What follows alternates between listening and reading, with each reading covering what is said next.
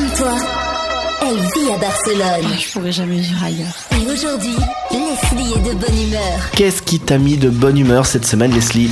La chaîne de supermarché Alcampo a décidé de retirer l'huile de palme présente dans ses produits de, la marque, de sa marque blanche. Alors en fait, la chaîne travaille actuellement avec ses fournisseurs pour éliminer l'ingrédient de ses produits et de voir comment la le remplacer.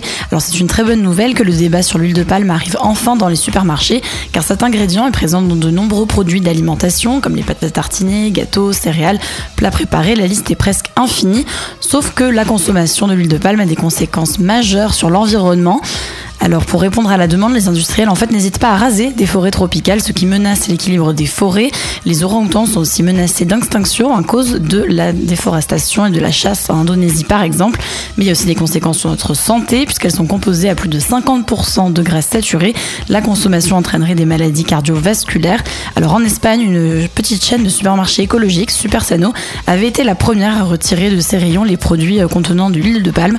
Et il paraît que d'autres supermarchés euh, seraient en train d'y penser aussi, comme Dia ou Mercadona.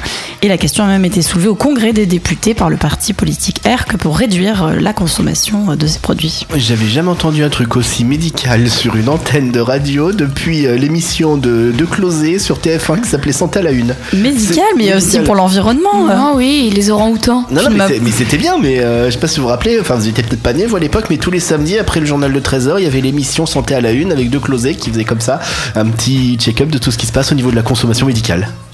Et de- Voilà, du bah, écoute, il faut, santé. et euh, voilà, il faut commencer à réaliser, à prendre compte euh, des conséquences. Barcelone, c'est ta ville. Equinox, c'est ta radio.